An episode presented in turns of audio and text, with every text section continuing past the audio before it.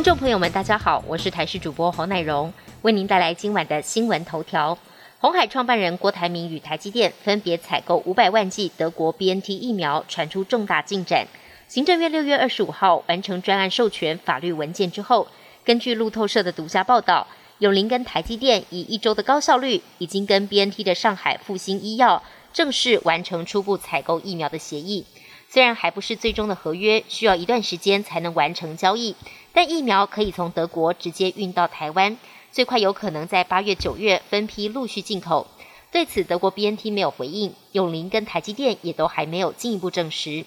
近期，中国大陆不断传出有来自台湾的确诊者，过去一周就累积来自台湾病例多达了十二例，创下近一个月以来新高，不禁让外界怀疑台湾是否有黑数隐形传播者。对此，指挥官陈时中指出，每个国家都有一些黑数在。以台湾为例，自五月开始有社区传播后，台湾一定是有隐形传播者的存在。每个人都要提高警觉，为了防堵隐形传播者散播病毒，陈时中也强调，接到细胞简讯的民众，有症状的人一定要去裁剪，防疫人人有责。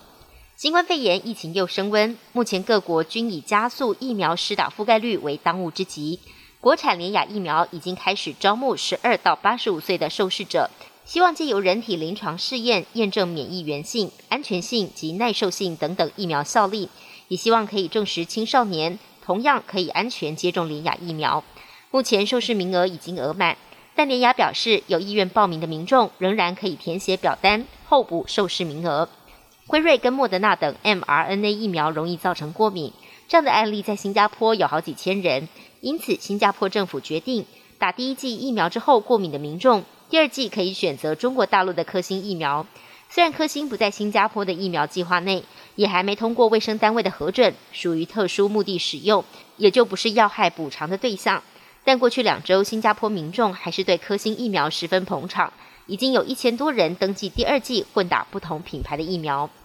南韩才刚放宽非首都圈的防疫。没想到单日又激增八百二十六例，达到半年来新高。而首都圈因为外籍老师群聚感染，疫情不断延烧，目前只能将现行的防疫再延长一个星期。不过，南韩防疫当局并没有因为疫情的升温就取消先前承诺的接种优惠措施。从七月一号开始，只要接种过一针，在室外就可以不戴口罩。但南韩专家们就很担忧，目前新冠疫苗首针的施打率还停滞在百分之二十九点九。打完两针者也仅有百分之十。现在 Delta 病毒来势汹汹，恐怕马上就要迎来第五波大流行。才刚获选六月美联 MVP，大谷翔平用全垒打预告七月也会很火烫。今天面对精英队之战，前三打席已经炸裂双响炮，本季第二十九、三十轰出炉，也让他刷新楚奥特保持的明星赛前二十八轰队史纪录，更是亚洲第一人。而今年明星赛七月十四号登场。